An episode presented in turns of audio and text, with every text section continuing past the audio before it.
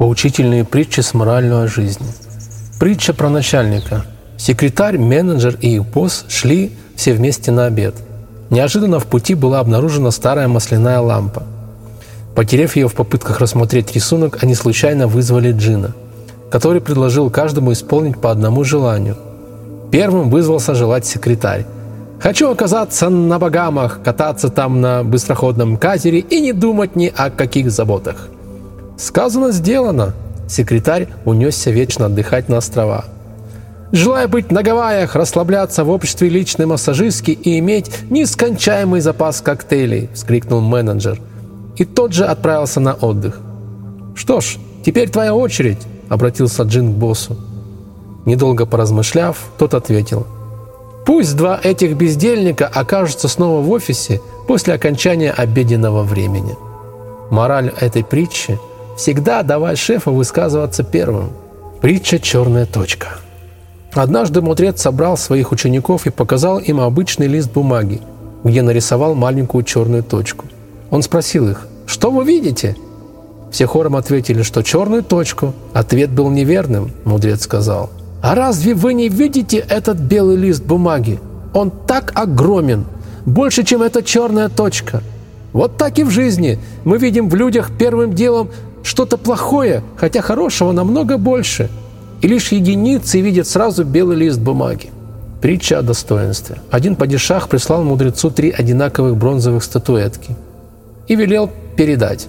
Пусть решит, кто из троих людей, чьи изваяния мы посылаем, достойный, кто так себе и кто низкий. Никто не мог найти никакой разницы между тремя статуэтками, но мудрец заметил дырочки в ушах. Он взял тонкую гибкую палочку и воткнул ее в ухо первой статуэтки. Палочка вышла через рот.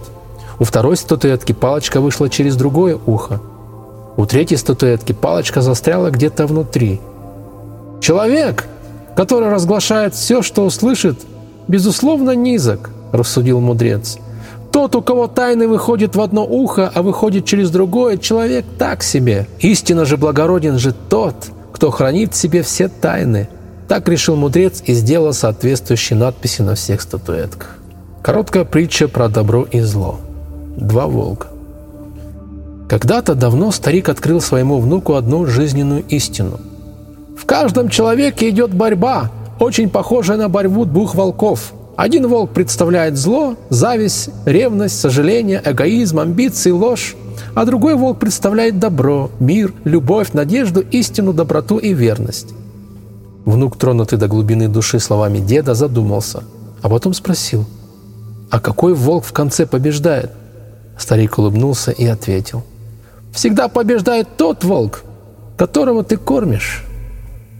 Притча Сократа самая важная.